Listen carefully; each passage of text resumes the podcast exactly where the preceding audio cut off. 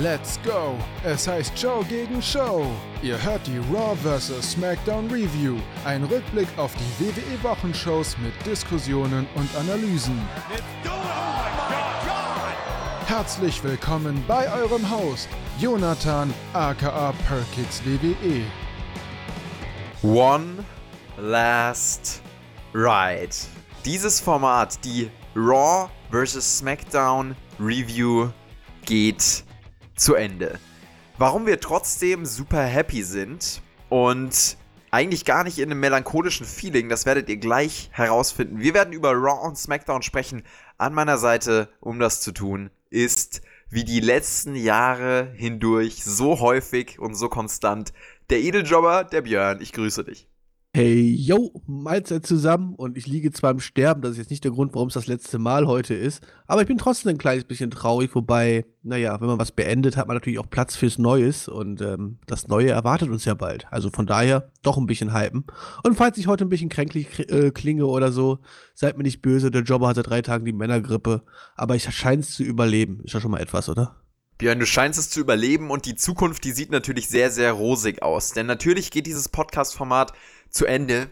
Aber wir müssen ja wirklich ansprechen, der Spotfight Podcast wird abgehen. Wer von euch den Spotfight Podcast noch nicht abonniert hat, der sollte jetzt in die Beschreibung klicken und das unbedingt tun, denn da geht die Raw Review separat weiter und die SmackDown Review separat weiter, weiterhin von Björn und mir. Es ist also quasi das gleiche. Ich habe jetzt kürzlich einen Kommentar gelesen, äh, der meinte, ja, aber das Feeling ist irgendwie anders und es ist ein anderer Kanal und irgendwie finde ich das schade. Aber Leute, natürlich ist es eine Veränderung, aber ihr seid spätestens nach zwei Podcasts auf dem anderen Kanal seid ihr schon wieder drinnen und ihr habt euch daran gewöhnt und es geht auf dem Kanal genauso weiter, wahrscheinlich sogar noch besser weiter als hier, mit mehr Formaten, mit mehr Podcasts, mit mehr Expertise, denn wir haben jetzt auch noch zwei Wrestler mit ins Boot geholt. Ähm, so muss das sein und ich denke, da können wir wirklich optimistisch sein und müssen hier gar nicht traurig sein in dieser letzten Raw vs. SmackDown Review, weil wir ganz genau wissen, es geht ja noch geiler weiter, oder Björn? So sieht's aus. Ich meine, jetzt haben wir halt zwei Podcasts die Woche, zweimal, wo ihr mich die Woche hören könnt. Also wenn das kein Grund zum Feiern ist, dann weiß ich auch nicht. Also Robert geht abonnieren. ja, der manche, manche feiern jetzt nach dieser Aussage, andere weinen. Ich kann dir sagen, dass unser Universal Champion Seth Rollins diese Woche auch wieder häufig dem Weinen nahe schien, denn so wirklich als starker Champion wird er ja nicht präsentiert. Er kam zum Start ja? von Raw nach draußen, spricht über den Fiend und kündigt natürlich an, dass er ihn besiegen wird. Er wird überleben, was da auf ihn zukommt. Braun Strowman kommt mit nach draußen, will äh, ein Rematch um die Universal Championship und die beiden einigen sich dann tatsächlich auch auf ein Match, jedoch auf ein Non-Title-Match. Das können wir gleich besprechen naja, nicht als stark dargestellt, da muss man natürlich irgendwie differenzieren. Wenn man die Matches sieht, dann wird er schon ziemlich stark dargestellt. Ne? Ich meine, schließlich darf er ja alles besiegen und alles im Grund um Boden äh, Curbstompen. Ganz genau. So sieht's aus. Ähm, naja, wenn er dann am Mic ist, ist er dann die große Memme und äh, kreischt wie ein kleines Baby. Naja, ein bisschen widersprüchlich, aber die Leute lieben den Wallens doch so sehr, oder? Ja, äh, die Leute ähm, waren vor allem sehr, sehr schockiert, als dann das Match im Main Event von Raw von Bray Wyatt unterbrochen wurde, der Braun Strowman attackiert hat. Das war mal wieder super inszeniert und das war jetzt auch sehr, sehr lange. Also das Licht ging aus und dann war es sehr, sehr lange düster und man hat auch äh, diese Bray Wyatt-Attacke jetzt ein bisschen gezogen sozusagen. Das war natürlich äh, großartig umgesetzt, aber auch hier würde ich wieder sagen, in diesem, in dieser, in dieser Finsternis, in dieser Dunkelheit lag Seth Rollins einfach nur in der Ecke und hat nichts gemacht. Braun Strowman ist immerhin aufgestanden, hat da, hat da nochmal äh, hier was Kontra geben wollen, aber Bray Wyatt war stärker sozusagen. Äh, aber Seth Rollins, der lag ja da einfach nur, hat dann geschrien, als Wyatt näher kam. Also irgendwie, das war wieder ganz, ganz eigenartig dargestellt, zumindest was Seth Rollins angeht ja, muss man natürlich erstmal vielleicht den Aufbau dazu sehen. Ne? Wir haben am Anfang eine Promo gehabt zwischen New Orleans und Braun Strowman und Braun Strowman wollten noch mal ein Match haben, das gab es dann im Main Event und eigentlich konnte man ja quasi damit rechnen. Bray White kam dann raus in seinen ja, mittlerweile standardmäßigen Auftritt und ähm, hat sich dann erstmal Braun Strowman vorgenommen. Und äh, man muss aber eins mal lassen hier, man hat Braun Strowman nicht ganz so schwach aussehen wie viele, viele andere Legenden davor, in Anführungszeichen. Denn ähm, ja, einmal wollte er sich nochmal versuchen zu wehren, aber Boy White hat sich am Ende doch durchgesetzt und Wallace saß nur in der Ecke und hat kümmerlich vor sich her geweint und hat wahrscheinlich sich vor Angst in die Hosen geschissen. Da war wahrscheinlich die eine oder andere Bremsspur in der Hose. Diese Graphic Language ist natürlich das, was die Massen spaltet. Deswegen lieben dich manche Björn und manche äh, wollen das auch gar nicht in einem Podcast hören. Ja, wie fandest du diese, ähm, diese Umsetzung hier, beziehungsweise dieses, diese Hauptstoryline am Abend, Seth Rollins mit der Promo am Anfang. Wir haben ja dann auch Wyatt im Firefly Funhouse gesehen, wie er die Seth Rollins Actionfigur zerstört hat. Hat dir das zugesagt, was man hier gebracht hat? Also der Firefly Funhouse war wieder sehr, sehr unterhaltsam. Ich meine, die beiden Püppchen haben sich ja erstmal quasi um den Wallens geprügelt und man hat ja Boy White eingegriffen und dann am Ende dann auch Wallens zerstört und hat gesagt, auch er wurde ja schon von vielen, vielen Freunden hintergangen und ähm, das war eigentlich gut umgesetzt. Also Firefly Funhouse feiere ich ja eh immer. Und auch die Attacke war hier super umgesetzt. Das Einzige, es gab halt ja am Ende ja keinen richtigen Payoff, denn die Show war zu Ende, bevor wir gewusst haben, was macht denn das Boy White eigentlich mit Wallens und wie ist es geendet? Hat es Wallace einfach nur in der Ecke gesessen und sich eine Hose geschissen oder gab es sogar noch eine Attacke gegen Seth Wallace? Das haben wir ja quasi gar nicht zu sehen bekommen. Aber ähm, prinzipiell kann man das so machen. Ist ein schöner Cliffhanger, oder? Ein Cliffhanger auf das, was hier noch kommen wird. Willst du noch irgendwas dazu sagen? Ansonsten würde ich gleich zum Fatal Five-Way weitergehen.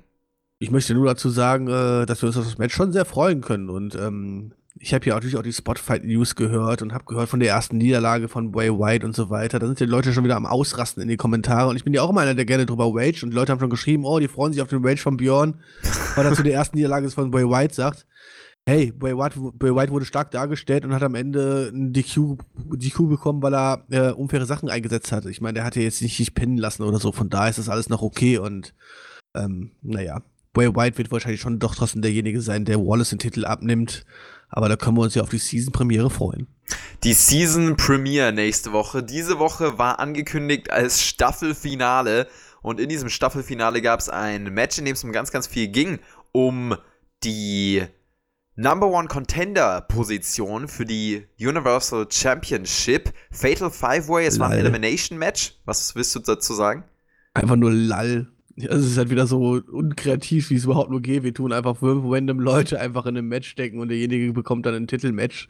Und dieses Titelmatch findet dann auch noch vor dem eigentlichen schon angesetzten Match zwischen Warnes und Boy White statt. Sprich, jeder weiß, wie das Match auch ausgehen wird. Und wenn man am Ende sieht, auch wer der Sieger geworden ist und dann irgendwie glaubt, dass nächste Woche ein gewisser Way Mysterio des Wallace den Titel abnehmen wird und dann in Hell in a Cell gegen Boy White antreten wird, ich glaube, äh, denen ist dann auch nicht mehr zu helfen, oder? Was soll denn der ganze Quatsch? Also das ist ja wirklich, das ist ja wirklich so, das ist ja so überflüssig in Anführungszeichen. Das ist ja, wir brauchen jetzt auch keiner erzählen, dass sich irgendwie mehr Leute nächste Woche einschalten werden bei der Season-Premiere, nur weil es dieses Titelmatch auf der Karte steht. Also was soll der Blödsinn denn? Es war ein Elimination-Match. Zuerst flog Ricochet raus, dann Nakamura. Root eliminiert Styles. Root hier allgemein auch super dargestellt worden in diesem Match, da kann man nichts sagen.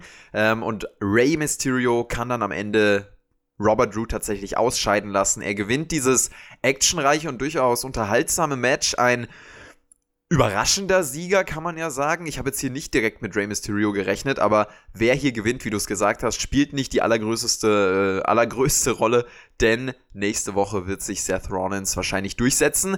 Oder es kommt ganz, ein, äh, ganz, ganz anders. Rey Mysterio hatte dieses Match seinem Sohn Dominic gewidmet und seitdem er Dominic als quasi Ansporer im Hintergrund hat, geht es jetzt wieder richtig ab in seiner Karriere.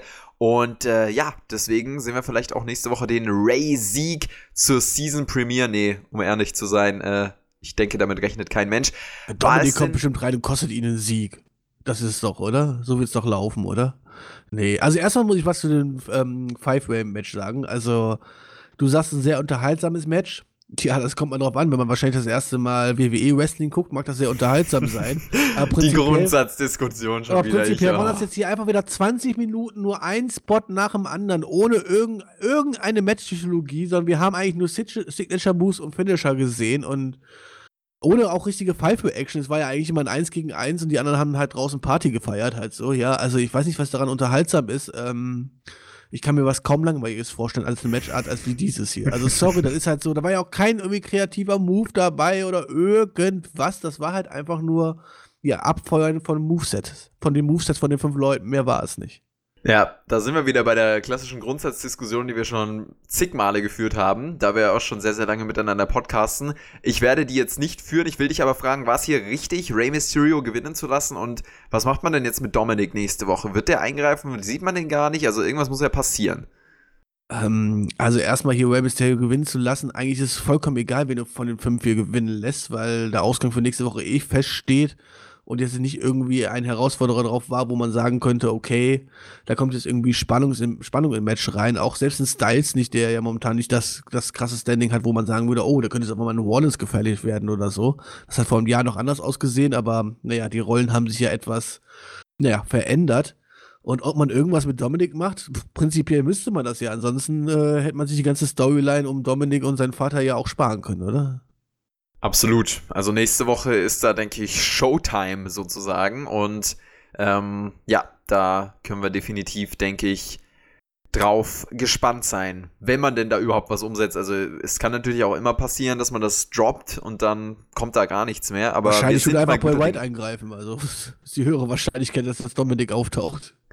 Aber man muss ja auch sagen, ne, ähm, bei aller Kritik, Rey Mysterio gegen Seth Rollins ist eine Ansetzung, die für so eine Season Premiere nächste Woche, denke ich, trotzdem zieht. Also das ist eine was Paarung. Zieht?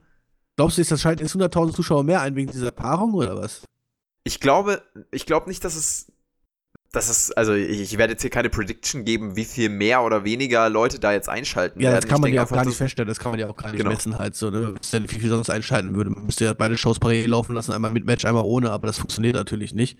Aber sorry, also ich glaube jetzt nicht, dass diese Match-Ansetzung irgendwie irgendjemand zum Einschalten bewegt. Also entweder schalten die Leute ein, weil es äh, Season-Premiere ist und was Neues uns erwartet und ein neues Stage und ein neues Logo und vielleicht noch ein paar andere schöne neue Sachen, aber ich glaube, es wird jetzt keiner wirklich mehr einschalten. Meine, meine Vermutung, weil wir jetzt hier ein WWE-Titelmatch auf dem Programm haben.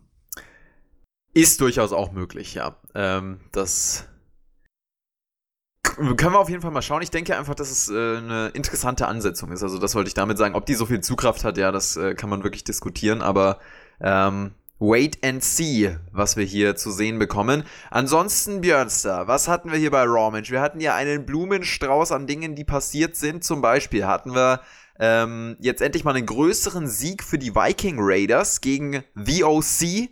Zehn Minuten, der Referee hat Styles irgendwann während des Matches rausgeschickt. Ähm, Alexander hat dann Styles noch auf der Stage attackiert und Eric und Ivar, die Viking Raiders, schaffen es, dieses Match hier zu gewinnen. Ja, das war zumindest konsequent. Ich meine, dass die OC ohne ähm, AJ Styles ja quasi eigentlich nur Clowns sind, das wissen wir ja alle. Und ähm, dass die Viking Raiders aufgebaut werden, das wissen wir auch. Von daher war ich die Konsequenz und sie haben mal etwas härtere Gegner gehabt, aber nach zehn Minuten war die Sache clean zu Ende gegangen und meines Erachtens auch genau zurecht so. Und naja, was man mit den Viking Raiders vorhat, lasse ich mal im Raum stehen. Ich meine, wir haben schon so viele Off-Take-Teams gepusht und so weiter. Ich meine, wir haben ja noch ein anderes Take-Team am Abend gehabt, was sich dann später präsentiert hat. Auch die waren mal gepusht und waren mal Champions-Material, aber naja, das ist ein anderes Thema. Über wen sprichst du denn da? Über AOP.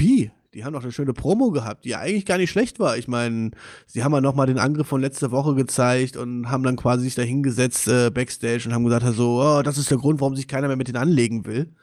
Und dann habe ich mir einfach mal den Spaß gemacht und habe einfach mal Cage-Match aufgemacht und habe eigentlich mal geguckt, wann die letzte Mal das Match gewonnen haben. Weißt du es? Wann die das letzte Mal ein TV-Match gewonnen haben?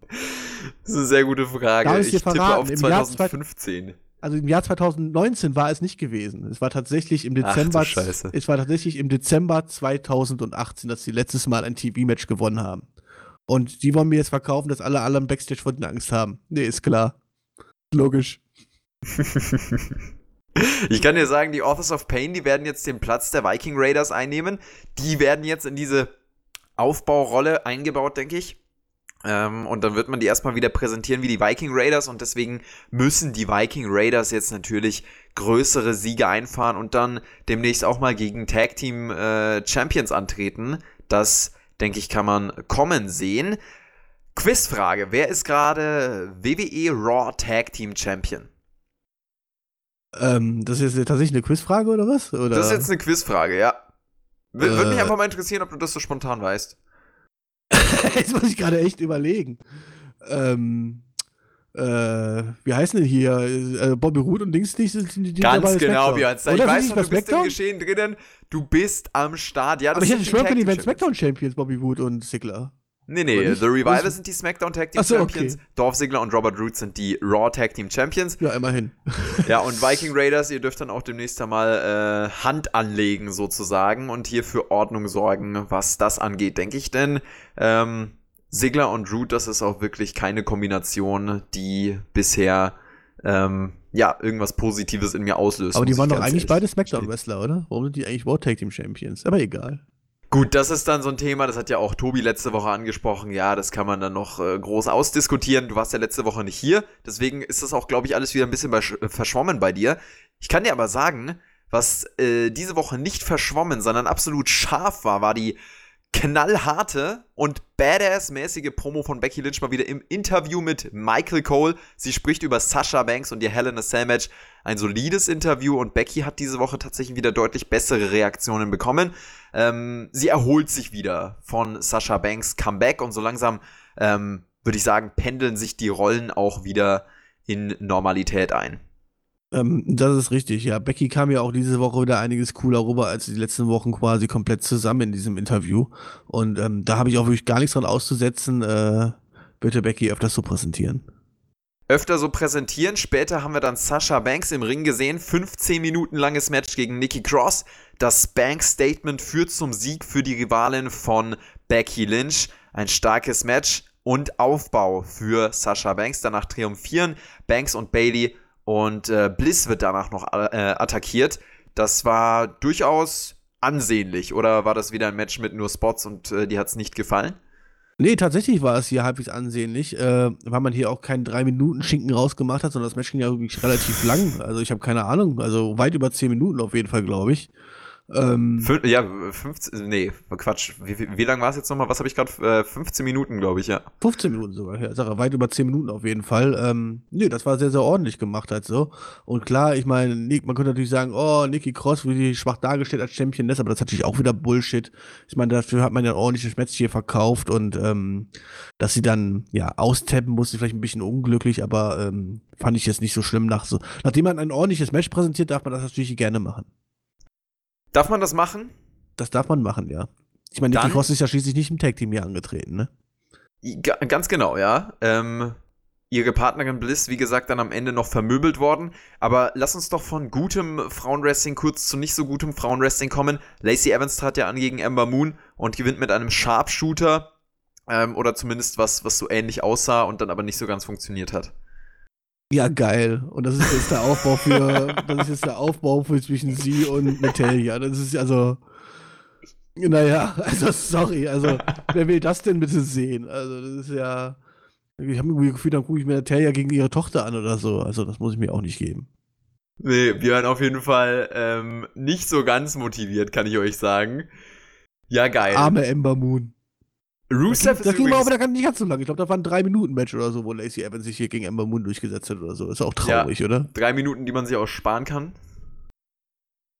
Ja, äh, definitiv. Aber das ist Lacey Evans. Ich Pass auf. Charakter, alles halt so, aber hat leider im Ring immer noch nichts verloren. Man hat ja gedacht, sie hat die letzten Monate gelernt, aber. Hast du naja. überhaupt gelernt? Ja, also ich habe gelernt, also ich bin momentan fleißig am Lernen. Lacey Evans glaube ich nicht. Auf der Road to Lokführer ist der Björn in der Berufsschule und geht dahin, obwohl er krank ist, Leute. Ich kann euch sagen, das ist ein Work Ethic. Ich denke aber, ähm, den legt äh, Lacey Evans auch an den Tag. Also ich denke, sie ver verbessert sich schon. In diesem Match hat man halt wieder gesehen, dass es, äh, ja, war halt ein Fail. Es sind so Fehler, die auch äh, sehr, sehr schnell passieren. Ein Sharpshooter ist ja generell so ein Move. Da gibt es ja wenige, die den wirklich gut ausführen. Also, ähm, da kommen die allerwenigsten an die Ausführung von Bret Hart ran. Und äh, auch der von Cesaro zum Beispiel. Das ist, ist äh, ein großartiger Wrestler. Aber ich weiß schon, es gab irgendeinen halt Move, es gab irgendeinen, weiß ich, DDT, der von, von innen nach außerhalb des Rings gegangen ist oder so. Ich weiß nicht, ob es ein DDT war oder irgendwas, was das werden sollte. Es war aber auch sowas von verbotscht von den beiden. Naja. Da kann, Ember wahrscheinlich, da kann, kann wahrscheinlich Ember ein bisschen weniger für als Lacey, aber naja. Also wenn man das nicht gesehen hat, hat man auch nichts verpasst. Nie Glück würde ein äh, Buddy von mir jetzt sagen, der übrigens auch großer Rusev-Fan ist. Und Rusev ist ja nach seinem Comeback hier bei Raw wieder mit einem Sieg durchgestartet. EC3 hat er besiegen können. Letzte Woche der mehr oder weniger Vater von ähm, dem Kind von Maria Canellis.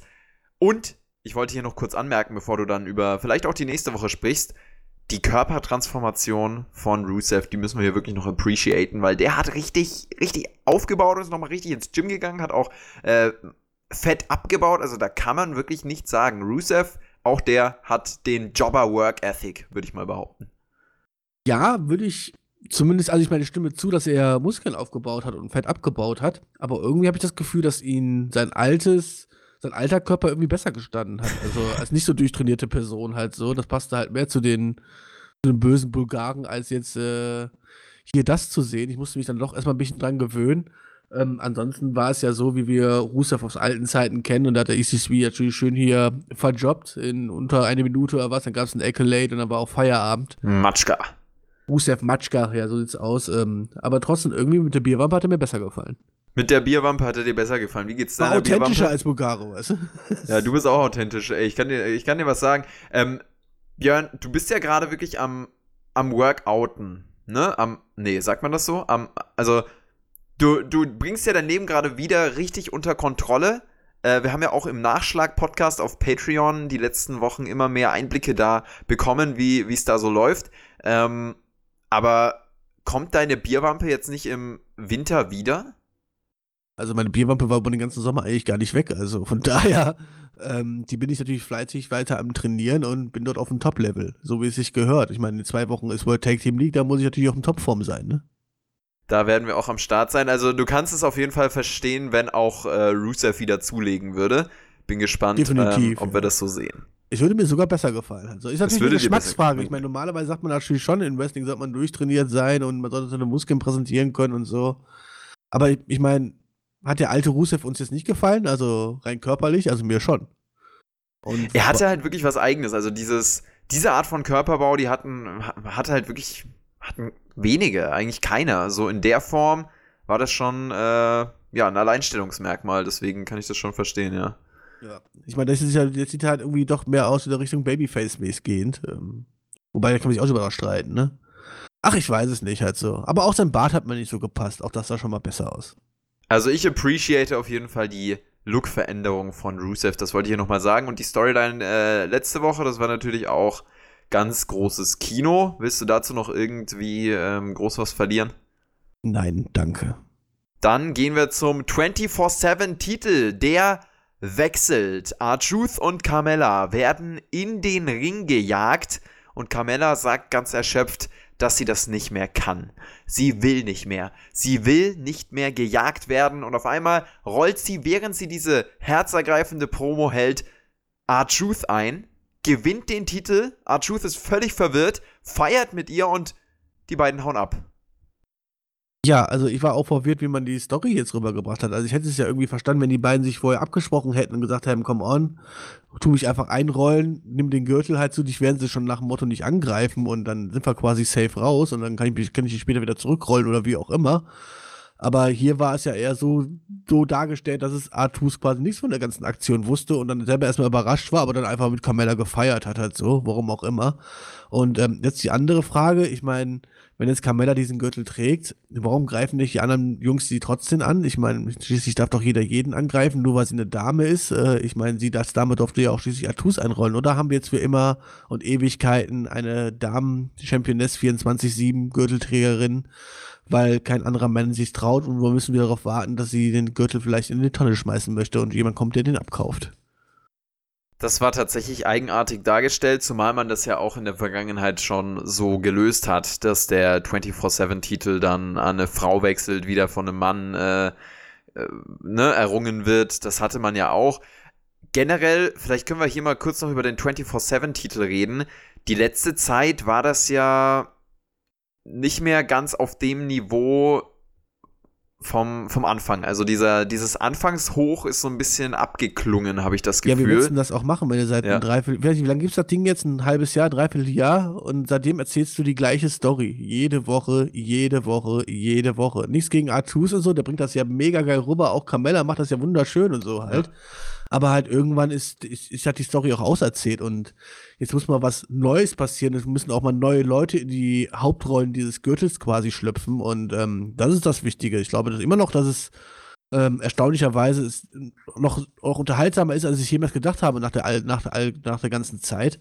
Aber es wird halt wirklich mal langsam Zeit, hier neue Gesichter zu präsentieren und ähm, Naja, wenn die neuen Gesichter jetzt Carmella sein soll und die jetzt die Damen, die hinterher rennen, dann halte ich das auch nicht für allzu kreativ. Vor allem, wenn man dann sieht, was für Mädels da teilweise hinterher rennen, das haben wir ja später bei Spectre noch gesehen. Ganz genau. Ähm, den Titel gibt es vier Monate und dafür hat man natürlich hier schon Fühlt auch einiges gemacht, ja. Es fühlt sich tatsächlich länger an. Man hat das schon gut gefüllt, finde ich, ne? Aber Ja, da waren ja auch so lustige Sachen dabei gewesen und sowas halt so. Auch lustige Titelwechsel dabei und so halt. Aber es sind halt immer, prinzipiell dreht sich ja alles immer nur um die gleichen Personen, ne? Ich meine, wie lange erzählen wir schon die Story mit Artus und Drake Maverick und Co.? ja, und ich hoffe, dass die wirklich bald zu einem Ende kommen, weil das ist auch wirklich unsäglich, wie lange man das jetzt hier noch zieht. Äh, Drake Maverick war ja dann auch hier wieder zu sehen, hat dann so ein bisschen verdutzt hinterhergeguckt. Also, ähm, wo auch immer man dahin will, wir sind sehr gespannt. Der 24-7 Titel. Mensch, Björn, jetzt sind wir ziemlich schnell hier durch Raw durchgekommen. Eine Sache haben wir natürlich noch. King Corbin gegen Chad Gable. Aber sonst haben wir sonst noch irgendwas auf der Liste hier? Habe ich was vergessen, Björn? Mensch, ich komme gerade gar nicht klar. Nö, eigentlich nicht, aber ich meine, das ist so, wie man War am besten zusammenfassen kann. Ne? Wir müssen jetzt nicht über jeden Punkt jetzt äh, eine Stunde lang diskutieren, wenn wir das schon hundertmal gemacht haben, weil es ist jetzt auch nicht wirklich weltbewegend Neues passiert. Bei neuen Sachen kann man natürlich auch Fall. bei neuen Sachen kann man natürlich gerne darüber länger diskutieren halt so, aber es passiert halt nicht sehr viel Neues oder ja, zumindest jetzt zum Season-Finale ist nicht viel Neues passiert und das wird sich natürlich dann hoffentlich ab nächste Woche ja ändern, wenn die Shows dann auch eigenständig sind und gar nicht mehr gegeneinander wirklich antreten. Da geht's dann richtig ab, kann ich dir sagen. Eigenständig ist auch Chad Gable, ähm, aber leider wird er immer wieder für seine Größe runtergemacht. Das ist ja Gesprächsthema Nummer eins, dann auch noch bei SmackDown gewesen, kommen wir gleich zu. King Corbin gegen Chad Gable haben wir hier bei Raw gesehen. Und äh, Tobi und ich, wir haben schon letzte Woche darüber diskutiert, ist das jetzt so sinnvoll, Corbin nochmal gegen Gable zu stellen? Weil du kannst King Corbin eigentlich nicht verlieren lassen, gleichzeitig aber Gable äh, mit seinem Momentum auch eher weniger. Der Sieg von Corbin letzte Woche hat auf jeden Fall den Fans gar nicht gefallen, ähm, Gable auch nicht. Deswegen wollte sich Gable den Sieg zurückholen und diese, dieses Momentum, was zwischen den beiden äh, wirklich Bestand hatte letzte Woche und auch im, im gesamten King of the Ring Verlauf sich so ein bisschen zumindest für Gable aufgebaut hat. Diese, dieses Face-Momentum, dieses Underdog-Momentum, das war auch diese Woche wieder zu spüren. Die Leute waren total drin. Gable zieht die Menschen einfach richtig, ja, einfach wie ein Könner, wie ein, wie ein Underdog-Könner, wie man das machen muss in so einer Position, zieht er die Leute in dieses Match und am Ende nutzt Corbin sein Zepter und schlägt Gable damit nieder. DQ-Finish. Die Reaktionen waren hier richtig laut. Das waren teilweise die, also mit die lautesten Reaktionen am Abend, würde ich sagen. Und das spricht ja auf jeden Fall für Chad Gable. Also es ist ja richtig beeindruckend mal wieder seine Performance hier gewesen. Es spricht aber auch für Baron Corbin, der Absolut. Heat zieht, ne? Muss man auch mal dazu sagen. Da sagen wir ja immer wieder, die meisten Leute hassen Baron Corbin, aber, aber das liegt auch daran, dass er seine Rolle einfach so gut macht. Und deswegen war es natürlich auch absolut konsequent, dass er hier King of the Ring-Sieger geworden ist. Und jetzt, wie er da rausgekommen ist, okay, seine komischen Entrance-Musik-Mix da hat, das war natürlich absoluter Crap halt so, ja, das passt ja überhaupt nicht. Aber wie er rauskommt, hier mit Zepter und allen drum und dran und Krönchen auf und so, das ist schon ordentlich. Das ist, ich meine, das passt halt zu einem Baron Corbin noch tausendmal mehr als zu einem Chad Gable halt so. Und von daher kam ich mit dem Sieg letzte Woche schon klar, zumindest wenn man dieses Finale halt so bookt. Ja, das Rematch, äh, dass es so endet, ist ja irgendwie auch konsequent. Schließlich möchte man Jack Gable jetzt nicht groß schaden und Baron Corbin kann weiter Heat aufbauen. Eigentlich hat man hier eigentlich alles richtig gemacht. Ich meine, na gut, Damien Sandow am Ende, der halt sich ein bisschen über Jack Gable lustig macht, das war jetzt ein bisschen überflüssig, aber da hat man halt den nächsten Gegner für Chad Gable, wo er dann auch ein bisschen overgehen kann, indem er halt Damien Warte Sandow dann verprügelt. Damien Sandow? Ja? Okay. Nicht?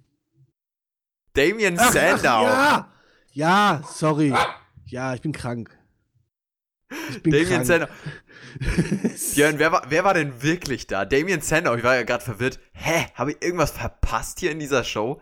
Ja, mein er Lieblingsgitarrenspieler halt, Mann. Nein, Damien Sander war natürlich nicht da gewesen. Aber unser Lieblingsgitarrenspieler, der wollte sich natürlich auch mal wieder einmischen und ähm, naja, das kann man natürlich machen als nächsten Übergangsgegner, oder? Ist ja okay halt so. Ich meine, da kann dann Jack Gable sich den Sieg holen und kann sich dann als großen Mann hinstellen.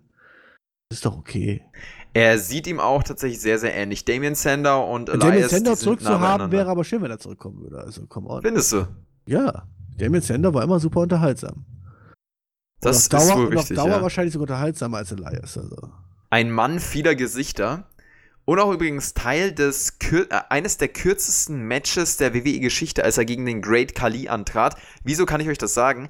Weil ich heute bestimmt 10 Pro-10-Skripte eingesprochen habe. Es ist wirklich krass, dass meine Stimme heute überhaupt noch funktioniert. Aber da könnt ihr euch auf jeden Fall auf äh, einige Videos freuen äh, in den nächsten Wochen. Unter anderem auch ähm, in der nächsten Woche eine ausführliche Analyse zu AEW gegen WWE. Also wer das äh, sehen möchte, wer sich dafür interessiert für diesen War sozusagen, der kann da gerne einschalten. Fühlt Was euch kann man denn eingeladen. da schon analysieren? Das ist, das ist ja noch gar nicht begonnen, oder? Genau, also die Ausgangssituation und ähm, natürlich nicht mit einer riesigen Prognose oder sowas, aber ähm, klar, man kann noch nicht sagen, wer, äh, wie, wie erfolgreich AEW im TV ist, aber man kann ja durchaus auch schon die Ausgangssituation mal so ein bisschen zusammenfassen. Das passiert in diesem Video. Und ähm, da könnt ihr auf jeden Fall gerne einschalten. Ja, Björn, Dann lass uns lieber zu SmackDown rübergehen, bevor mein Fieberwahn noch größer wird. Und ich dann auf einmal, weiß ich nicht, CM Punk bei SmackDown gesehen habe oder so. War wirklich gerade sehr beeindruckt. Damien Sandow. Immerhin hast du nicht Macho Man Randy Savage gesehen, weil der ist ja optisch auch sehr, sehr nah dran an Elias. Na gut. Was hatten wir bei SmackDown? Bei SmackDown gab es auch Chad Gable nochmal zu sehen. Ich will nämlich nochmal über Chad Gable reden, tatsächlich, Björn. Der Typ ist einfach großartig. Das ist ein, das ist ein absolutes Top-Talent und aus dem muss man eigentlich deutlich mehr machen. Ähm, Mike Canellis hat sich bei SmackDown mit Chad Gable angelegt. Er will seiner Frau beweisen, dass es doch auf die Größe ankommt, äh, sieht aber neben ihm auch nicht so viel größer aus. In 20 Sekunden kann Chad Gable mit dem Ankle Lock gewinnen. Und dann kam Elias und hat sich über ihn lustig gemacht. Das ist also die neue Fehde. Elias gegen Chad Gable. Ähm, und ich wäre wirklich mal dafür, dass man Chad Gable hier ordentlich aufbaut, ihm mal einen Sieg gibt, weil die Leute, die lieben ihn ja. Bei den Leuten kommt er super an. Und eigentlich musst du diese Welle, auf der er gerade surft sozusagen, nutzen und ihn zu einer Championship für, führen am besten, oder? Also, Siehst du, Da ist ja mega Potenzial. war? Ich habe sogar schon das SmackDown-Segment quasi in War eingebaut. Stimmt. Ja. Da, da, da, kam er Elias Ja, ne, auf die Videoleinwand, ne? Ja, kann halt passieren. Ne? Ich musste ja schließlich unter Fieber die Shows gucken. Da kann man schon mal das eine oder andere durcheinander schmeißen. es Ja, sei dir verziehen. Es sei mir verziehen. Ähm, ja, ich meine, der Sieg von Chad Gable jetzt hier nach, weiß ich nicht, 10 Sekunden, der war jetzt natürlich jetzt, äh, kann man natürlich gerne so machen. Ich meine, Mike Canellis wird ja eh wie die größte Lachfigur der Welt dargestellt. Äh, und alles andere ist halt nur Aufbau, ne, für Chad Gable. Ja, aber zu Recht doch, oder? Chad Ja, Gable, heißt wir zu Recht? Also-. Ja, aber er wird jetzt nicht der nächste WWE Main Eventer halt so. Ich meine, ich gibt zwar, soweit sehe ich ihn noch nicht. Ich muss auch sagen, nachdem er dann aus seiner Verletzung zurückgekommen ist, hat er sich ja auch optisch echt positiv verändert. Ähm, ja, aber am Ende wäre er halt doch eher einer für Tour of Five als für WWE Main Event. Bitte? Ja, ich bin soweit. Ich meine, der Mann kann super wresteln, der Mann ist alles gut halt so, aber ich meine, ja gut, gegen, gegen Warner sieht er jetzt auch nicht wirklich klein aus halt so, ja, aber ich meine, wenn du mal gegen richtigen Big Guy stellst, dann wird er doch schon einiges. Und Körper ist halt einfach extrem wichtig halt so. Und Aber er funktioniert doch als Underdog, er funktioniert doch gegen Baron Corbin. Ja, aber er ist kein, er ist kein John Cena oder so. Er ist 1,73 groß, er ist der neue Daniel Bryan. Ganz einfach. Und Daniel Bryan war übrigens auch im äh, WrestleMania Main Event. Soweit wird es wahrscheinlich bei Chad Gable wirklich nicht kommen, aber Ja, aber Daniel Bryan hatte noch einiges mehr Charisma dahinter. findest du? Finde ich Ja. gar nicht. Ich finde, Chad Gable hat tatsächlich, wenn wir Chad Gable mit Daniel Bryan beide in ihrer, also Chad Gable in seiner Chad jetzigen Gable ist halt so ein Vorzeigeringer halt so, weißt du, wie man sich einen US-Film quasi vorstellt, weißt du so. Aber das ist halt, ich muss ja auch ein bisschen mehr auszeichnen. Ich meine, Daniel Bryan, wenn Daniel Bryan dieser komische, cleane Guy gewesen wäre, halt so mit Muskelpaket und keine Ahnung was, hat wäre der wahrscheinlich auch nicht damals so overgekommen. Daniel Bryan ist übrigens noch größer als Chad Gable. 1,78 ist Daniel Bryan groß. 1,73 ist Chad Gable groß. Ähm, ja, aber also ich finde tatsächlich, dass äh, in Chad Gable deutlich mehr steckt als ein 205 Live Catcher. Also das war wirklich eine Aussage, Björn. Da muss ich gerade erstmal nochmal. Das kann ich ja äh, jetzt machen, wo Tour of 5 eh aufgelöst wird, wird dieses Schicksal ja nicht drohen. Wann äh, wird's denn aufgelöst? Ja, ich meine, sind sie auf einem guten Weg dabei, oder wird er jetzt quasi mehr oder weniger in NXT quasi hineingestopft, oder? Wie war eigentlich NXT letzte Woche? Ähm, hat mir sehr, sehr gut gefallen, muss ich sagen. Auch wenn ich äh, leider einer von den Leuten waren, die äh, ja die zweite Stunde erstmal nicht live gucken konnten, weil das Network nicht so wollte. Ah, die habe ich natürlich dann im Nachhinein noch angeguckt, aber ähm, war auf jeden Fall sehr, sehr vielversprechend. Und ich meine, come on, Ringkampf bei NXT zu sehen, äh, kann der Bionics gegen Schlechtes sagen. Es ist wohl so, ja. Deswegen wollte ich dich nochmal darauf ansprechen. Tobi und ich, wir haben auch drüber gesprochen auf dem Spotify Podcast-Kanal. Wenn ihr die Review noch nicht gehört habt dazu, dann checkt ihr auf jeden Fall gerne aus. Habe ich leider noch nicht. Habe ich leider noch nicht. Mir fehlt momentan leider irgendwie die Zeit, um andere Podcasts noch zu hören. Wo nicht so ein geiler Typ wie der Edelschapper dabei ist. Tut mir leid. ist es jetzt eigentlich dein Gimmick, äh, langsam dieses Arrogante? Ist das hier ein Heel-Turn? ja, ich muss aber wieder turnen, oder? Ich war doch viel zu nett die letzten Wochen. Ich fühle mich wie bei, ähm, ich fühle mich wie bei WrestleMania 13, Steve Austin gegen Bret Hart, weil normalerweise war ich ja der Heel und du wurdest gefeiert, aber in letzter Zeit kriege ich so viel, so viele positive Kommentare, aber du wirst die arrogant. Das kann doch wohl nicht sein, dass wir jetzt hier wirklich den, den Double Turn durchziehen wie damals Hart und Austin. Echt, du bekommst die ganzen positiven Kommentare, siehst du nur die, die Tobi quasi auf Twitter verlinkt hat, so, und da werden wir eigentlich alle runtergemacht, von daher. weiß ich auch nicht, warum er die auf Twitter postet und da ständig irgendwelchen Trolls Aufmerksamkeit gibt, muss ich sagen, aber äh, so sei es, ja. Also wer irgendwelche äh, eigenartigen Kommentare auf, äh, ja, unter unseren Podcast lesen möchte, der muss einfach bei Tobi mal auf Folgen drücken, at Tobi, nee, Tobias, nee, to, at Tobi, Tobi, Eng, Tobi textet, stimmt, nee, äh, genau, und da ähm, könnt ihr euch das dann reinziehen. Also ja, das Problem ist, Tobi ist halt auch nicht so abgehärtet hat wie wir halt so. Weißt du, so, der nimmt das alles noch nicht so, so groß zum Herzen. Das habe ich nicht schon mal gesagt, dass er einfach ignorieren soll. Weißt du, da stehen halt 100 positive Kommentare und dann sucht er sich halt den einen Troll raus, der halt irgendeinen Schwachsinn schreibt, halt so, und statt ihn zu ignorieren, geht er halt drauf ein. Das habe ich früher auch gemacht, halt so, aber mittlerweile ist halt meine Hornhaut so dick geworden hat, dass es mich einfach gar nicht mehr juckt. Good God. Alle mit Tobi auch noch hintersteigen. Der lernt ja noch, der Kleine. Lass ihn. Lass ich, okay. Ach, Björn, es ist schon, es ist immer wieder, es ist ein Traum, muss ich wirklich sagen, hier ähm, mit dir aufzunehmen. Irgendwie, ich, ich weiß, eigentlich sind wir hier, um die, über die Show zu sprechen, aber ich habe gerade, irgendwie habe ich, hab ich gar keinen Bock, über die Show gerade zu reden. Eigentlich möchte ich lieber einfach so ein bisschen mit dir also wenn ihr, wenn, wenn, ihr, wenn ihr Tobi ein bisschen unterhalten wollt, ne, dann tut dann Tobi einfach mal einen schönen Kommentar unterschreiben, was für ein AEW-Fanboy doch er ist. Und dann ist er wieder richtig schön getriggert. Das ist so, als wenn ich jetzt auf Twitter gehe und reinschreibe halt, dass Web, äh, Rasenball Leipzig halt deutscher Meister wird halt so und ich damit einfach nur die Leute triggern möchten, die darauf einsteigt, so steigert halt Tobi halt auch jedes Mal darauf einsteigen, halt so, wenn du irgendwas gegen AEW sagst. Von daher, also wenn ihr einen Trigger setzen wollt, aber Jungs, die Anleitung habt ihr jetzt bekommen. Ja, der arme Tobi, hey. Ja, vielleicht wird er noch nicht einmal abgehärtet, weißt du, wenn er jetzt die richtig Woche, diese Woche richtig auf die Fresse kriegt, dann muss er ja irgendwann auch mal abgehärtet sein und sagen, komm, leck mich am Arsch, Björn hat schon recht, weißt du, so ignoriere die ganzen Leute doch einfach. Ja, gut, ich hab's ihm ja auch schon gesagt, aber mal sehen. Naja, äh, alles Gute auf jeden Fall an Tobi, ähm, so viel ist sicher. Ansonsten, ja, die Review von Tobi und meiner Wenigkeit könnt ihr euch auf jeden Fall geben, wenn ihr da noch Interesse habt, äh, einen NXT-Talk zu hören. Auf dem Spotify Podcast-Kanal könnt ihr das äh, an hören. Gute Sache. Imperium ist auch wirklich am Übernehmen. Walter, Marcel, ja, okay. Nee, machen wir nicht die NXT-Review hier. Ich sehe schon wieder die Kommentare. Aber wird auch nur was Vorübergehendes sein. Also alle Leute, die jetzt glauben, dass das Imperium jetzt für Ewigkeiten bei NXT ist, ich denke, das wird leider nur eine Übergangsstory sein. Naja, nie Glück. Es wird nur eine Übergangsstory, sagt der Björnster. Naja, ich werde da nochmal nachhören bei meinen Quellen und werde dann genauere Infos äh, bekannt geben. Wir haben ja auch den besten Freund von Marcel Bartel im Spotify Podcast Team, Damek. Da wird er auch äh, möglicherweise die ein oder andere Inside Story mal erzählen. Denn Damek und äh, Marcel Bartel, die sind ja wirklich, die sind ja wirklich äh, so, äh, wenn ihr jetzt sehen könnt, wie ich meine Finger halte. Könnte Hot und Spicy die SmackDown Tag Team Division auffrischen? das wäre doch was, oder? Ja, ich äh, höre auch immer wieder, dass da Mac in Verhandlungen mit WWE stand. 2016 zum Cruiserweight Classic.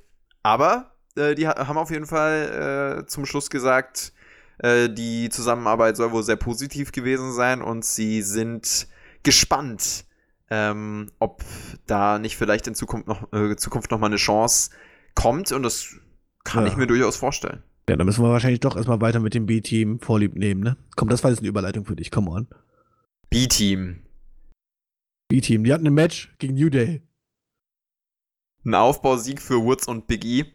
Geil. Ähm, das ist wirklich auch so ein Showpunkt. Die waren auch mal Champions.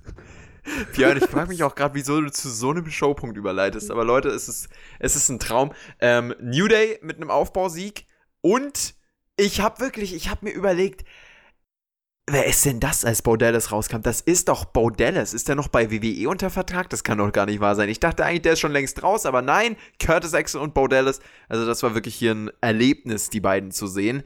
Willst du dazu eigentlich irgendwas sagen oder hast du hier übergeleitet, um einfach den Punkt jetzt abzuhaken? Ja, ich wollte einfach mal wieder zu SmackDown überleiten. So, das war der eigentliche Plan halt so. Aber ich meine, ist ja auch ein großartiges Match hier gewesen. Ich meine, guck mal on, wir haben hier The New Day, das größte Tag-Team, was es die letzten zehn Jahre quasi in der WWE gegeben hat, gegen ehemalige, großartige WWE Tag Team Champions. Also, ich meine, wenn das nicht ein Aufeinandertreffen ist, was äh, die Leute zum Einschalten bringt, dann weiß ich aber auch nicht. Da war natürlich schade, dass die Leute eingeschaltet haben, das Match dann schon wieder vorbei war. Nie Glück. Ja, drei so Minuten glaube ich, oder so. Dann durfte das äh, B-Team auch wieder schon wieder gehen. Ciao, ciao hieß es da, ganz genau. Also es äh, ging nicht lange. Und äh, der dritte Mann im Bunde von New Day, Kofi, hat noch in einem Interview über Brock Lesnar und sein Titelmatch nächste Woche gesprochen. Wir wissen natürlich alle, was nächste Woche passieren wird. Brock Lesnar wird den Kofi zerfetzen. Und wir haben einen neuen WWE-Champion. Was? Kofi Kingston, der die letzten Monate so stark dargestellt worden ist als Fighting Champion, wird er jetzt nicht einfach den Gürtel einfach so sang- und klanglos bei einer Wochenshow verlieren. Ja, doch, This bitte. is not a prediction, this is a spoiler. Ja, ähm, ich würde jetzt auch nichts dagegen wetten, muss ich zugeben. Ansonsten können wir uns dann nächste Woche dann drüber unterhalten, wie eigentlich ja doch großartig dann am Ende der Titelrun von Kofi Kingston gewesen ist, auch wenn er es am Anfang ja doch irgendwie er doch gelangweilt hat, aber eigentlich hat man ja nicht sehr, sehr viel falsch gemacht an ihn und ähm, man hat ihn ja wirklich stark dargestellt, aber dazu kommen wir nächste Woche dann am besten. Einen großartigen Titelrun hat auch gerade der Intercontinental Champion Shinsuke Nakamura mit Sami Zayn äh, hat er hier mal wieder einen Auftritt gehabt, trat gegen Ali an, das ist ja die neue Fehde, Ali gegen Nakamura und äh, das neue Duo Zayn und Nakamura äh, sichern sich hier den Sieg in Zusammenarbeit. Ali unterliegt. Ja, aber ich glaube auch schon die ersten Spannungen jetzt, oder? Was wollte man andeuten mit dieser Backstage-Promo, als Sami Zayn komplett ausgeflippt ist und dann Nakamura ihn dann endlich mal das erste Mal so ein bisschen gebremst hat auf Japanisch und gesagt hat, so immer, come on, halt mal den Ball flach. Und Sami Zayn sich ja dann auch gefangen hat. Baut man da schon die ersten Spannungen auf?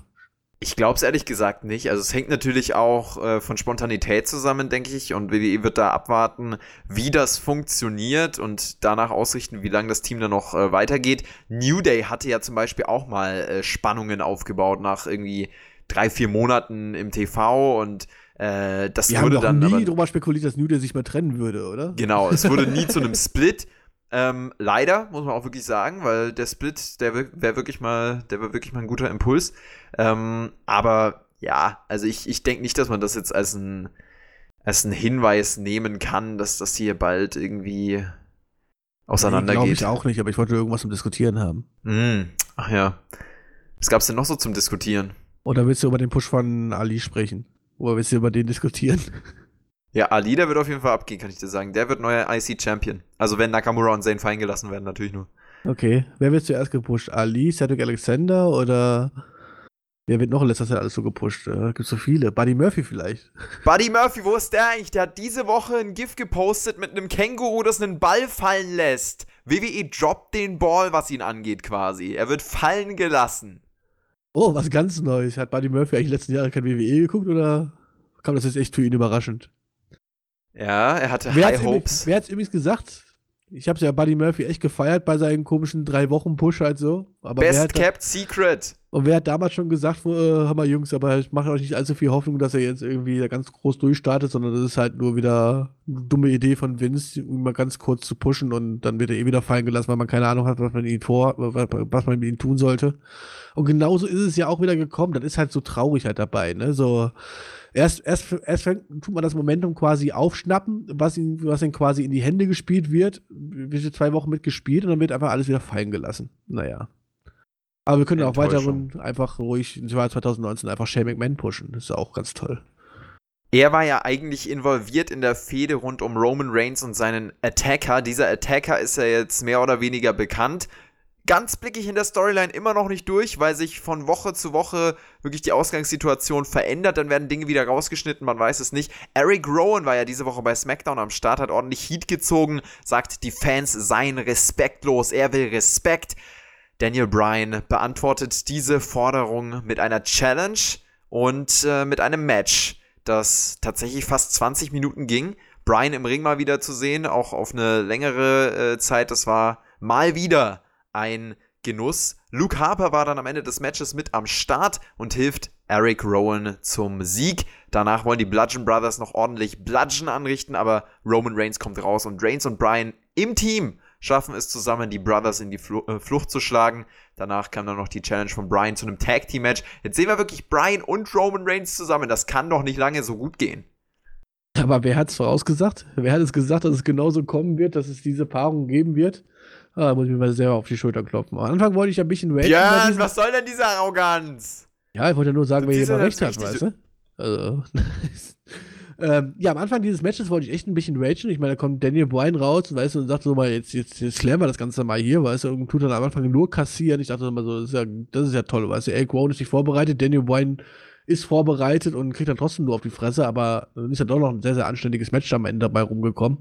Und am Ende brauchte sogar Eric Rowan die Hilfe ähm, von Luke Harper, um dann, ja, den Sieg zu holen und äh, dann auch Daniel Bryan abzufertigen. Aber naja, come on, Top Babyface Nummer 1 war natürlich zur Stelle und hat dann natürlich noch schön geholfen. Roman Reigns und Daniel Bryan. Wie geht diese Storyline weiter? Wird Daniel Bryan nächste Woche gegen Roman Reigns turnen und wir sehen dieses Stable Harper äh, Rowan Bryan. Das würde natürlich super passen, weil alles andere wäre ja tatsächlich sehr, sehr das hätte man von, das hätte man von, Boden. Das hätte man vor drei Wochen noch machen können, als äh, da habe ich ja gesagt, aber so, vielleicht hat ja Daniel Bryan sich auch extra von ähm, Eric Rowan abfertigen lassen, um quasi Roman Reigns so ein bisschen in die Falle tappen zu lassen, aber dafür hat man es jetzt einfach viel zu lange gezogen und ich glaube ja schon eher, dass es jetzt doch eher, eher der, der Turn von Daniel Bryan auf die gute Seite ist. Ähm, naja, jetzt tun die ganzen Umweltsünder und so ihn nicht mehr interessieren. Das ist ja wieder einer von den Guten und braucht nicht so einen Quatsch nicht mehr ins Mikrofon zu brüllen. Äh, nee, ich glaube nicht, dass er, äh, Daniel Bryan Roman Reigns in den Rücken fallen wird. Ich glaube, diese Geschichte mit Daniel Bryan und Roman Reigns und ein großes Match zwischen denen, ich glaube, die hat man einfach begraben. Das würde aber auch heißen, dass Daniel Bryan jetzt mit Roman Reigns wieder in diese Face-Rolle schlüpfen wird. Ja. Und das ist doch eigentlich wasted potential weil er als Heal so großartig war und dieser Run eigentlich noch nicht ganz ausgeschöpft war, oder? Das ist vollkommen richtig, aber wie war das mit Sachen fallen lassen und so vor fünf Minuten? Das Buddy Murphy ist auf jeden Fall auch raus, ja. Das kann die WWE sehr, sehr gut halt so. Und ich glaube, diese Story hat man auch einfach gedroppt und ähm, naja, Vince McMahon kriegt halt momentan einen hoch, wenn er halt äh, Luke Harper und Eric Rowan sieht, die großen, starken Männer halt so und tut halt darauf den Fokus setzen und dann ist halt Daniel Bryan halt nur noch Beiwerk. Drop it like it's hot. Hot war es aber nie. So viel sei gesagt. Aber ich kann dir sagen, wo wir gerade bei Hot sind, wir haben ja diese Woche ähm, ein interessantes Frauenmatch gesehen. Mandy Rose und DeVille traten an gegen Kabuki Warriors, Asuka und Kairi Zane. Die Kabuki Warriors haben sich hier durchgesetzt. Äh, ganz kurz dazu, wo geht's mit denen beiden hin? Also Asuka läuft im 24-7-Gürtel hinterher. Das soll ich übrigens von Tobi auch noch ansprechen. Liebe Grüße von Tobi in diese Review. Er hat mir gerade in der Countdown-Aufnahme äh, äh, erzählt. Countdown ist übrigens der Podcast von Tobi und mir, der morgen Abend auf dem Spotify Podcast-Kanal online geht, wo nochmal alles äh, detailliert zusammengefasst wird für den Podcast, was ihr da erwarten könnt, welche Formate, welche Teams und so weiter. Äh, da hat Tobi mir mitgegeben, dass ich unbedingt kritisieren soll, dass Asuka und Zane jetzt Titeljagd auf äh, den 24-7 äh, Champion-Titel machen und das ist wohl auch ein Kritikpunkt von dir. Ähm, aber also. Ja, ich hab's war halt angesprochen, schon bei der War wie schon angesprochen, wer da so alles dann hinter Carmella hergelaufen ist und bei SmackDown dann halt noch viel, viel schlimmer war und da eine Asuka mittlerweile zu sehen, die jetzt halt dann eine Carmella hinterher rennt, um den 24-7-Gürtel zu gewinnen, dann ist halt einfach nur traurig. Also, ich finde sehr traurig, dass so viele Leute da sowas Schreckliches reininterpretieren. Kabuki Warriors, die sind auf dem Weg zu den Women's Tag Team Champion Titeln und waren halt diese Woche in diesem, in dieser Titeljagd mit drinnen. Das ist doch jetzt kein Untergang der Welt. Nee, das nicht, aber ich muss da Tobi schon recht geben, wenn man jetzt einfach mal Askas Verlauf so sieht, halt so, von NXT hoch in den Main Roster als unbesiegbare äh, Frau und ähm, ja, wo sie jetzt mittlerweile ist, jetzt ist sie ja, eine von ganz, ganz vielen Mädels da im Hintergrund. Das ist halt einfach nur traurig halt so, ne? Das äh, wiederum ist natürlich absolut korrekt. Und auch schade. Ich kann dir aber sagen, was viel interessanter ist als die Kabuki Warriors, ist Mandy Rose. Die war ja jetzt kürzlich auf einem ähm, Magazin abgedruckt. Weißt du noch den Namen des Magazins? Ich habe es leider schon wieder vergessen. Keine professionelle äh, Recherche für dieses Podcast-Programm heute leider. Es ist ja auch Staffel Staffelfinale, ne? Da kann man die Zügel ein bisschen loslassen. Wer Game of Thrones gesehen hat, der weiß ganz genau, was ich meine. Also vor ein paar Wochen hätte ich das mit Sicherheit noch gewusst, weil ich dieses Magazin dann wahrscheinlich auf jeden Fall mir angeguckt hätte, um mir Mandy Rose anzugucken. Aber jetzt habe ich ja eine, was Besseres als Mandy Rose bei mir zu Hause, von daher interessiert mich das nicht mehr. Wundervoll, Björn. Äh, glücklich vergeben, so kann man das auf jeden Fall nennen. Ähm, und zwar das Magazin. Ich habe jetzt meine eigene Blondine. Maximum heißt es, dieses äh, Cover. Aber ich sehe gerade, wenn ich äh, Mandy Rose Magazine eingebe, dann ist ja, die war ja auf Hers, die war auf Fitness BX, die war auf so vielen Magazincovern. Und äh, ich kann dir sagen, wem das gefällt, das gefällt natürlich Otis sehr, sehr gut.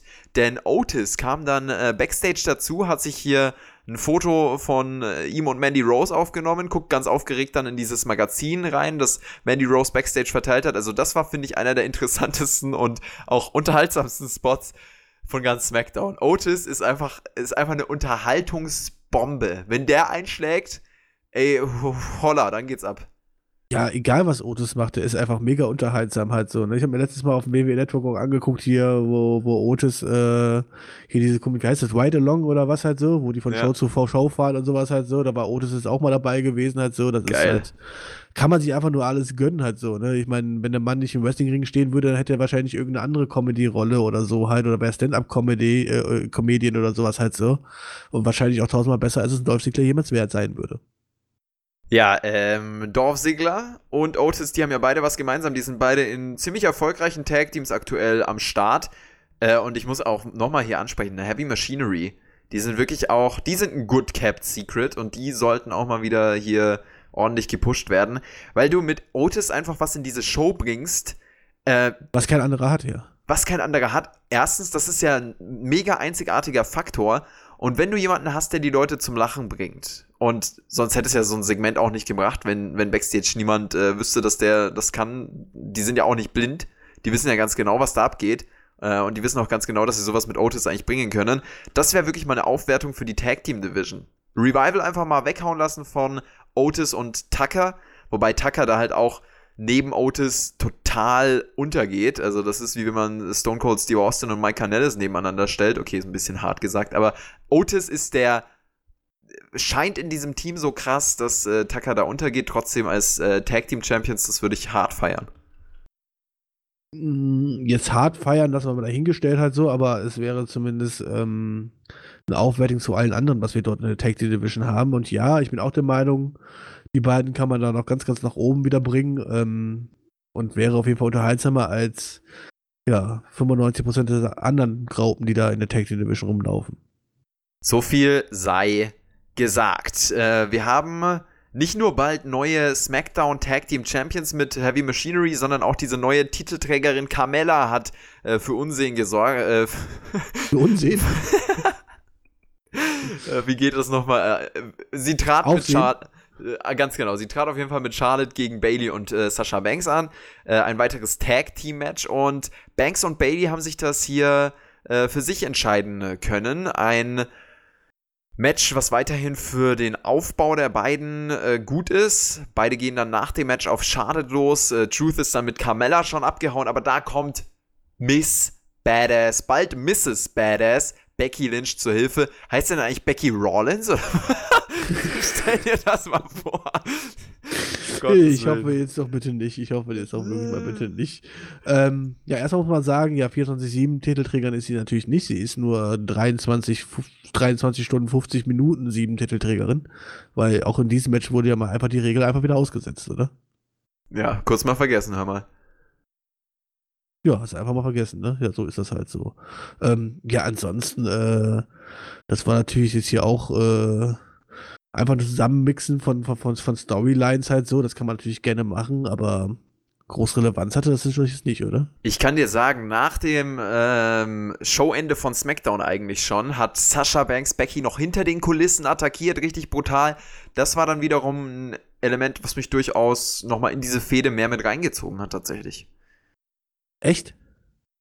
Okay. Ja, einfach so eine Attacke Backstage, das zeigt zumindest hier, guck mal, ähm, da ist eine gewisse Antipathie und die haben das auch super äh, umgesetzt, tatsächlich die beiden. Also wow, da war es wirklich gibt, es gibt eine Fehde und die, die Kontrahenten mögen sich nicht gegeneinander. Das ist jetzt schon ein Fortschritt. Ähm, ich glaube, es liegt tatsächlich einfach an der Umsetzung dieses Segments. Also hat dich das nicht abgeholt, sagst du? Ja, was heißt, er hat mich nicht abgeholt? Das war okay, das kann man natürlich gerne so bringen, halt so, aber ich würde es jetzt nicht irgendwie als innovativ hinstellen. Ja, also klar, es war ein kleines Element, aber Details sind ja häufig auch wichtig und es hat mich äh, in dem Sinne schon in diese Fehde mehr mit reingezogen, ähm, weil es halt die Charaktere einfach etabliert hat mehr, ne? Also es hat Sascha Banks nochmal hinterrücks gezeigt, Becky Lynch äh, wird da attackiert und hat dann auch wirklich, ähm, wirklich auf die Fresse bekommen mal sozusagen.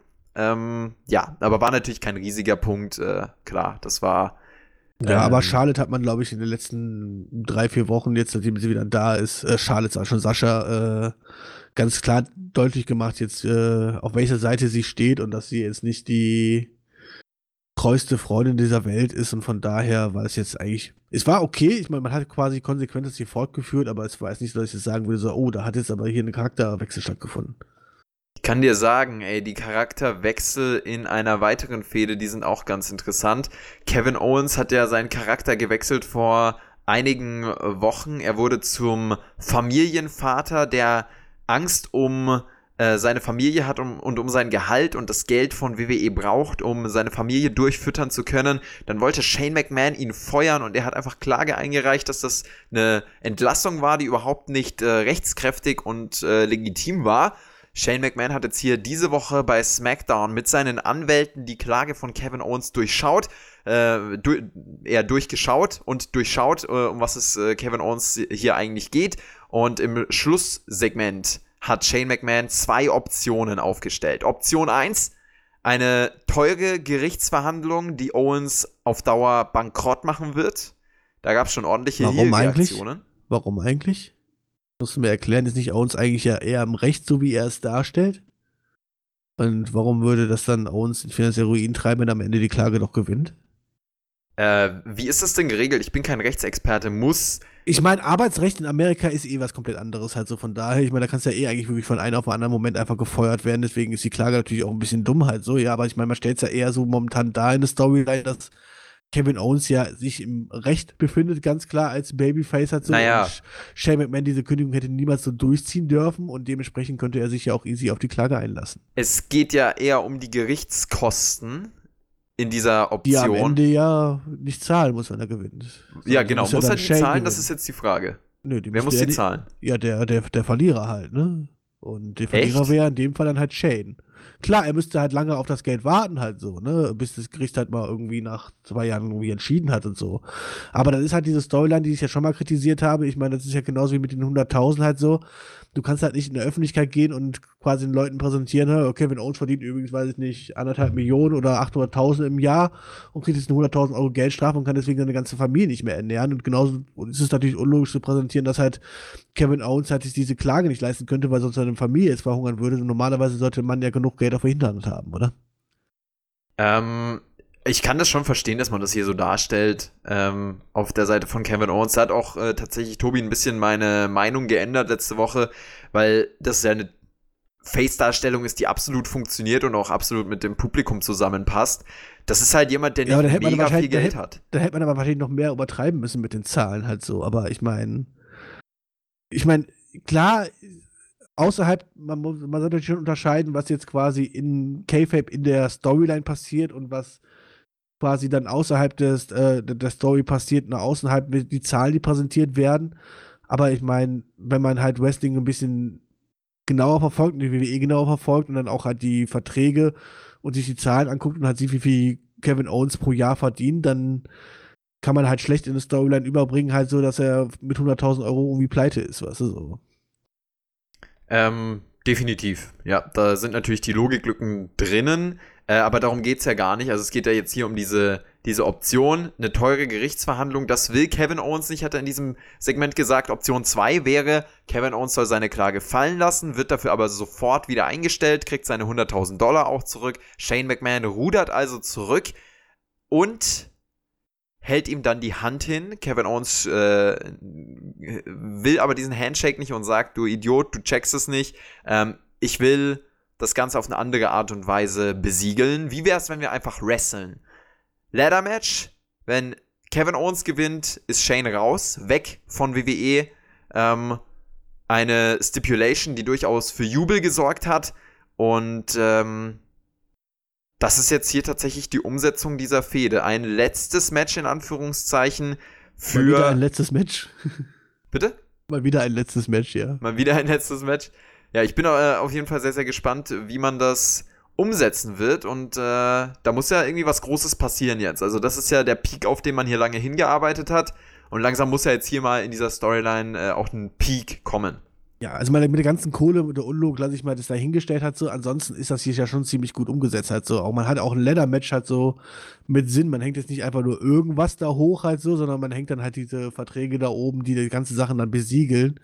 Und dementsprechend hängt ja was Sinnvolles oben an der Hallendecke, äh, worum die beiden sich prügeln. Das macht natürlich schon alles Sinn und ist eigentlich ganz gut aufgebaut halt so. Und ähm, ja, dann wollen wir mal schauen, ob dann Kevin Owens dann wirklich ja seinen Babyface-Moment bekommt. Und naja, dass Shane dann natürlich dann gekündigt ist, das lassen wir dann mal hingestellt, wie lange das wirklich der Fall ist, ne? Will Shane McMahon die WWE verlassen und ist deshalb da nicht mehr am Start? Will man ihn so ja, rausschreiben? Zumindest, zumindest mal wieder vielleicht für ein halbes Jahr oder so, dann ist das Ganze ja eh wieder vergessen, oder? Ja, die Frage ist halt wirklich, ob Shane McMahon sich das vorstellen kann, auf so einer regulären, äh, äh, auf so einer regelmäßigen Basis im WWE TV eingesetzt zu werden. Und ich kann mir schon vorstellen, dass er da halt gerade nicht mehr so viel Bock drauf hat oder auch Fox. Äh, er war ja auch lang genug jetzt da als Non-Wrestler. Genau, also wenn Fox einfach eine andere Show-Ausrichtung will und diese Autoritätsperson Shane McMahon dann nicht als attraktiven Punkt in dieser äh, Show sieht, kann ich mir schon vorstellen, dass es da einfach beendet wird direkt beim, beim Fox-Start nächste Woche. Ja, das wird wahrscheinlich darauf hinauslaufen. Und man hat was Großes, was man präsentieren kann, halt so, ne? Wo man ein bisschen Werbung machen kann und äh, was uns natürlich dann auch weiter overgehen lässt. Also prinzipiell, wenn man es jetzt dann wirklich so zu Ende führt, ähm, kann man jetzt nicht sagen, dass es ein schlechtes Ende ist und würde ich dann auch niemals kritisieren. Ich bin sehr gespannt, wie, was man hier äh, umsetzt. Wenn du tippen müsstest, wer gewinnt? K.O. KO. Alright, dann gehe ich mal auf Shane McMahon und tippe dagegen und wir sind gespannt, was dann dabei rauskommt. Nächste Woche bist du leider nicht bei der Review von SmackDown am Start, äh, muss ich leider spoilern, ähm, denn Björn und meine Wenigkeit, wir werden beim äh, Wrestling ähm, nee, wie heißt es nochmal hier? World, World Tag Team Festival. ist auch geil, wenn du pluggen willst, aber die Veranstaltung, den Veranstaltungsnamen kennst. Das ist wirklich Anfängerfehler des Todes. Ähm, genau, also bei dieser Veranstaltung werden wir sein, WXW ähm, Tag Team Turnier. Und da wollen wir aber schon recht früh aufnehmen tatsächlich. Und da der Björn gerne mal ein bisschen länger schläft, zumindest am Wochenende, bis unter der Woche nicht mehr klappt, werde ich mich mit dem Tobi da hinsetzen und werde das aufnehmen. Aber der Björn ist natürlich. Bist du aus dem Hotelzimmer auf oder wie machst du das? Irgendwie so, ja. Bin ich, muss ich mal gucken, wie ich das umsetze. Ich habe ein Mikrofon dabei, eingepackt hier. Ähm, und ja, dann machen wir das irgendwo spontan da. Kommt Tobi eigentlich auch zum World Tag Team Festival? Leider nicht. Das wäre doch einfach gewesen dann, weißt du? Aber das wäre richtig einfach gewesen, aber leider ist der Tobi verhindert. Also ich habe wirklich, ich habe mich eingesetzt dafür, dass er vorbei, äh, vorbeikommt, aber es ist keine, keine Chance. Tatsächlich. Nie Glück. Ganz genau. Björn, ich stelle dir diese Frage ein. Vorerst letztes Mal. Was war diese Woche besser? Raw oder SmackDown? Ihr könnt natürlich rechts oben in der Infokarte abstimmen. Ja, ich meine, alle Leute haben mich ja die letzten Jahre bei der War vs. SmackDown Review hier als diplomatischen Person kennengelernt. Und da es das letzte Mal ist, und ich mir natürlich weder mit Raw noch mit SmackDown irgendwie verscherzen möchte, werde ich hier ganz diplomatisch einfach unentschieden sagen, denn es ist keine Show wirklich ja, hinausgestochen. Es gab aber auch keine großen Abfucks. Beides hat so seine, seine, seine, seine Schmankerl gehabt. Also ich glaube, rein persönlich würde mir wahrscheinlich SmackDown in dem Fall besser gefallen, weil es einfach mehr Segmente gab und ähm, ja, weniger Wrestling und nur zwei Stunden Show war. Aber Raw ist jetzt hier auch nicht abgestunken oder so und haben mit Bray White sein Highlight und so weiter. Ähm, ich bin jetzt mal ganz diplomatisch hier am Ende und gebe keinen den Punkt und sage einfach, es war ein faires Unentschieden. Das ist jetzt schon ein bisschen billig, oder? Weiß ich aber. So kann mir keiner was vorwerfen. ich gebe meinen Punkt. Natürlich, wie ihr mich kennengelernt habt, eigentlich bin ich ja der Diplomat von uns beiden. Was redest du sagen, eigentlich? Von, von derjenige, der eigentlich nie was, was seine Meinung sagt, weißt du, aber jetzt würde ich nicht mal in die Rolle zwingen. Bitte, was? Ich sag doch so oft meine Meinung. Für einen Moderator sage ich eigentlich viel zu oft meine Meinung. Ja komm, dann hau mal raus, was war denn diese Woche besser? Smackdown, kann ich dir sagen, war deutlich besser, ja. Warum? Ja, okay, deutlich nicht, aber schon äh, so, dass man da den Punkt hingeben kann, denke ich. Okay, naja. Außer, was waren die großen Highlights? Daniel Bryan, okay, Daniel Bryan Story plus Kevin Owens Story und der Rest? Ja, was waren die großen Highlights bei Raw? Ne? Bray White. King Corbin. ja, Chad Gable war auf jeden Fall bei beiden Shows das Highlight. Ich denke, da können wir uns drauf einigen. Und mit diesen Worten würde ich sagen, ähm, bedanken wir uns bei euch, dass ihr auch abgestimmt hat, äh, äh, habt der, der Podcast heute, der war auch so eine interessante Mischung aus, es flutscht und es flutscht gar nicht. Aber es also kann. Mir flutscht nur der Inhalt aus der Nase. Ja. Ähm, um, um nochmal ein Highlight am Ende zu setzen. Danke für diesen interessanten Einblick in Körperregionen, die wirklich keinen Podcast-Hörer interessieren werden. Du hast wirklich ein Händchen dafür, äh, einen Podcast würdig zu beenden. Leute, schreibt uns eure Meinung zu Raw und SmackDown in die Kommentare. Abonniert unbedingt. Es würde uns im Herzen wehtun, wenn ihr es nicht tut. Ihr Jetzt müsst, ihr müsst, ihr hört uns die nächste Woche nicht mehr. Uns gibt es hier nicht mehr zu hören. Wenn ihr uns weiterhören wollt, müsst ihr rübergehen und abonnieren. Also flott, flott. Wir laden euch ein, das wirklich zu tun, denn wir wollen natürlich euch als Hörer nicht verlieren. Wenn ihr Bock habt auf mehr Content, dann könnt ihr gerne auf Patreon vorbeischauen. Da gibt es äh, wöchentliche exklusive Podcast-Formate, den Nachschlag-Podcast zum Beispiel, die Wrestling Topic Talks ähm, mit Experten. Das ist also wirklich, also ist, äh, ein gutes Programm auch dort. Spotify Podcast abonnieren ist, denke ich, aber absolute Priorität. Also, wenn ich euch zu einer Handlung auffordern dürfte, dann wäre es tatsächlich das. Wir bedanken uns, dass ihr hier mit dabei wart und man könnte jetzt noch in so ein melancholisches, oh, es war so toll, die letzten zwei Jahre abdriften, aber ganz ehrlich, eigentlich geht's doch nächste Woche weiter und noch viel fulminanter. Also es ist ich wie wenn man bei einer Gehaltserhöhung am Ende sagt so, ja, okay, es war so schön, jetzt so viel, so viel im Monat zu bekommen, aber ja, ne, jetzt nächsten Monat, da ist die Veränderung da. Nee, es wird viel geiler, Junge. Ich werde mich auch nicht verabschieden, weil ich mir ziemlich sicher bin, dass alle Leute, die uns hören wollen, auch jetzt endlich mal den Schritt wagen und rübergehen und uns auch weiterhin hören werden. Von daher ist das kein Abschied, sondern ein Auf Wiedersehen und zwar auf dem Spotify Podcast Kanal. Dankeschön, dass ihr hier dabei wart. Haut rein und bis gleich da drüben, denn da gibt es einiges an Podcast-Stuff auch anzuhören. Ihr könnt unser Team kennenlernen in den Countdown-Episoden zum Beispiel, die schon online sind. Könnt euch da einstimmen. Nächste ähm, Woche geht's los. Morgen kommt noch äh, der letzte Countdown-Podcast mit allen Infos zusammengefasst. Wenn ihr euch interessiert, welche Shows, was genau gibt's da, dann könnt ihr das da nochmal anhören. Björnster, dann überlasse ich dir zur Ausnahme das Schlusswort und ich weiß ganz genau, was dein Schlusswort ist. Ich sage, haut rein, bis zum nächsten Mal. Ciao, ciao. Reingehauen.